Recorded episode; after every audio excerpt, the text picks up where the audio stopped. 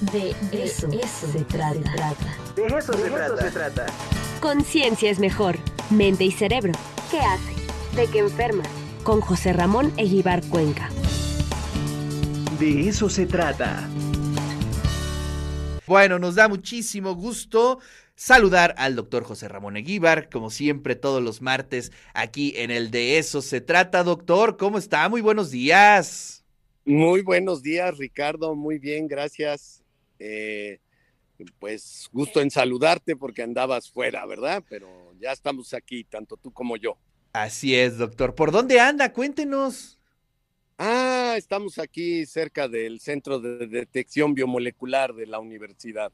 Muy bien, un protocolo que están haciendo nuevo y ahí nos pusimos de voluntarios. Muy Oye, bien, pues este, vamos a tomar lo que quedó pendiente, ¿verdad? El libro de Jared Diamond. Así eh, que tú hiciste favor de encontrar y que está en español y que recomendamos a todos los radioescuchas y a los que nos ven a través de las plataformas de la universidad.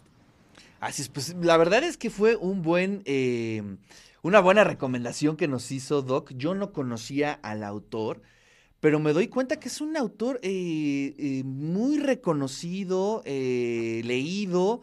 Encontré muchas reseñas, además varios libros de él se consideran como pues, piezas fundamentales para entender pues, lo que somos desde la perspectiva obviamente histórica, pero además estos cruces interesantes con, con la biología, con la ciencia.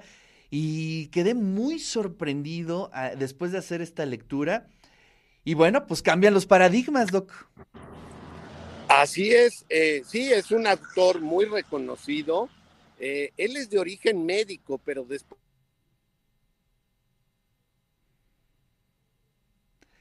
Ups, creo que tenemos problemas de conexión con el doctor Eguíbar. Vamos a ver si lo podemos retomar en unos minutos. Eh, qué lástima, porque estábamos bien emocionados de hablar de este libro, Armas, Gérmenes y Acero. Pero bueno, vamos a ver si podemos restablecer la conexión con el doctor Eguíbar. Parece que ya pode- podemos eh, seguir charlando con el doctor José Ramón Eguíbar. Doctor, continuamos. Sí, perdón, este, las comunicaciones. Ah, pues te decía, sí, es un médico que después hizo estudios de antropología y sociología precisamente para tratar de abordar las cosas de manera más holística. Y en el libro que, que trata esto, pues es, dice, ¿hay alguna ventaja que tuvieron los europeos que conquistaron en algún momento América, Asia, África, etcétera? Y la respuesta es sí. La respuesta era que tenían eh, armas de fuego, ¿verdad? Con pólvora de aquel entonces, las carabinas, eh, tenían acero y el acero pues era un material que era muy resistente con el cual eh, pues podrías infringir a otros ejércitos pues mucho daño y las armaduras, eh, las armaduras en los caballos, eh, eso les dio una ventaja. Y desde luego el gran tránsito que ya había habido en la Edad Media y desde antes, de- desde la prehistoria, a, a través de Europa, de tal manera que habían estado expuestos a muchos que después fueron considerados flagelos. Eh, hay que pensar que la viruela mató a una buena cantidad de la población indígena en las Américas, mucho más que en los procesos de conquista.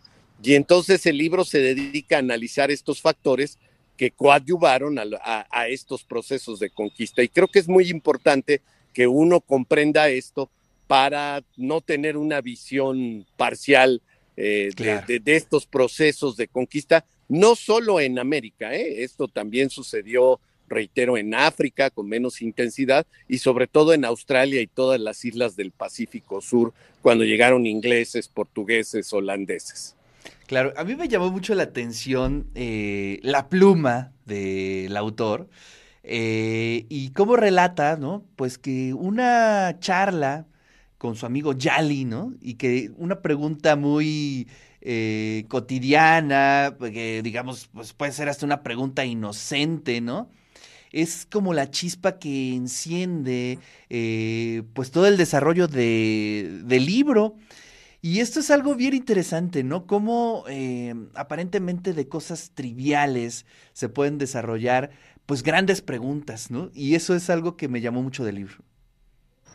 Claro, sí, bueno, creo que el cuestionarse este tipo de, de, asuntos con una nueva visión es este el, meollo del, libro, como tú dices. Y esta plástica con su amigo Jocelyn, pues es, es, es vital, ¿no? Cuando uno muchas veces está en la tertulia, se hablan de muchas cosas que pueden ser irrelevantes, pero alguien te puede plantear algo que, que te diga, eureka, ¿no? Ah, mira, qué interesante, vamos, vamos a buscar qué hay, ¿no? En, en relación a esto.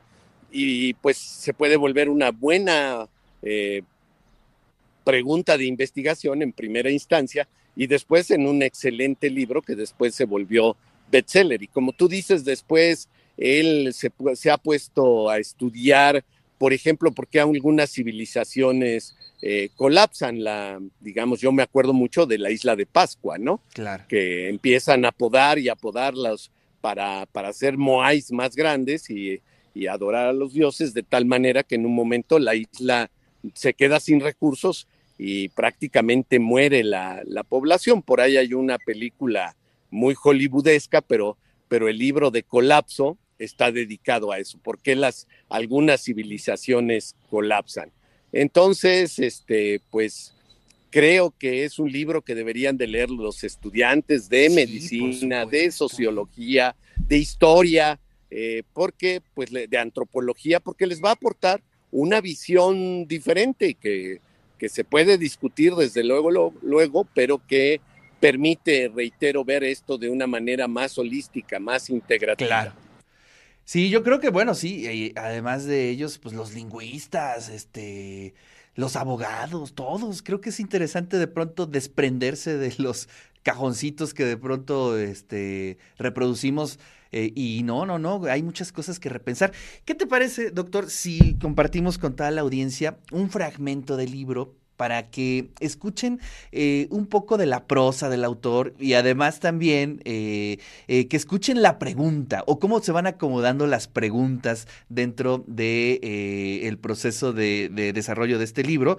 Y bueno, voy a leer solamente un fragmento. Dice, otros pueblos, incluidos la mayoría de los africanos, se han desprendido de la dominación colonial europea pero continúan muy rezagados en lo que se refiere a riqueza y poder.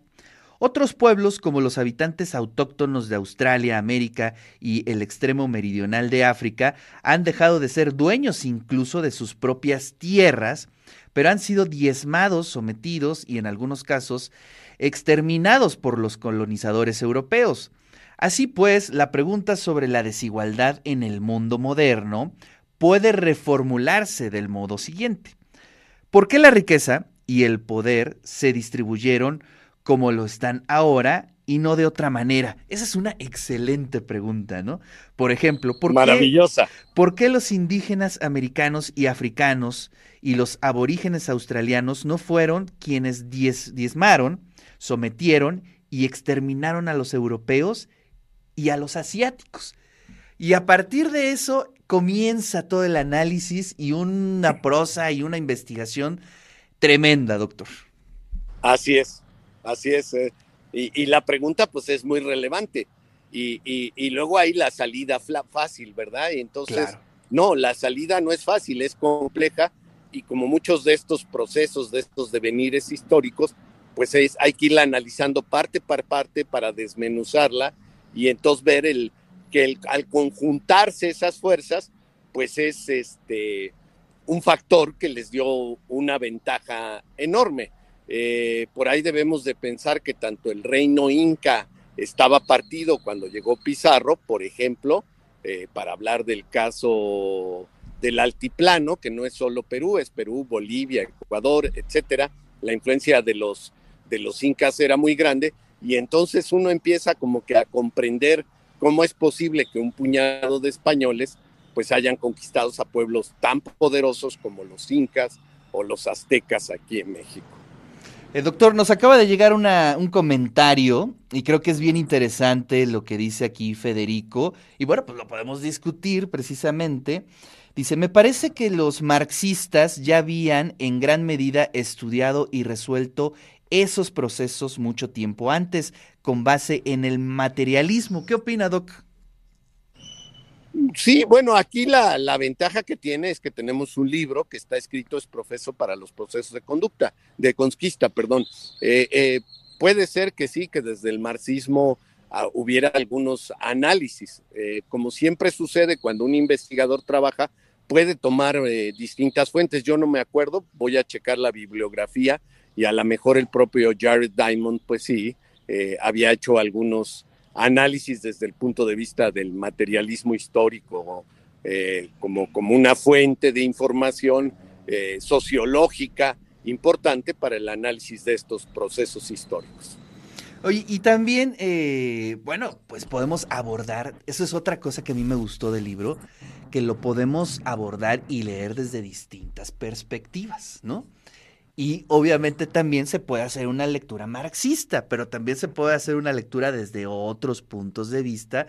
Y creo que, claro. bueno, pues ahí cada quien dependerá de su formación, cómo lo interprete y cómo lo entienda. Lo que es cierto es que me ayuda mucho a eh, desmontar lo que habíamos creído ¿no? sobre la historia y hacernos otro tipo de preguntas y matizarlas con otro tipo de elementos que me ayudan mucho. Y la verdad es que le agradecemos mucho, doctor, por la recomendación del libro.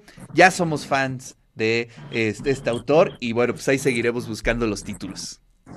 Qué bueno, qué bueno. Ojalá, ojalá los estudiantes lo lean y claro, el, el avance científico, como acabas de, de, decir, pues es contrastar ideas, eh, eh, cambiar las hipótesis, eh, mejorar las interpretaciones de, en este caso, de un, de un hecho histórico que ahí está, que no podemos cambiar, pero que sí podemos analizar y estudiar para que sea la, la, la base el, de, un futuro más halagüeño para, para la humanidad, ¿no? Yo creo que el entender de dónde viene uno y a dónde va, eh, pues es muy importante, sobre todo para los que nos dedicamos a la parte educativa y formativa de los muchachos antes de que muchos de ellos se incorporen al mercado de trabajo y digamos deje de ser su actividad primaria el claro. estudio. Así que qué bueno que te gustó, qué bueno que, que, que te fue de utilidad a ti y ojalá y sea de mucha utilidad para muchísimos universitarios.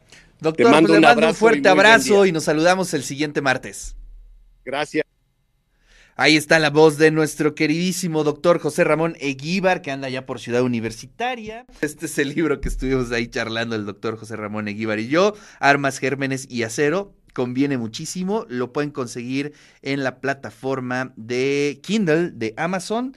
Eh, 60 pesos, ese es el costo de este libro, así es que si ustedes se quieren echar un clavado, pues ahí es una muy buena opción para eh, leer esta semana. Así es que muchísimas gracias al doctor José Ramón Eguíbar por la recomendación.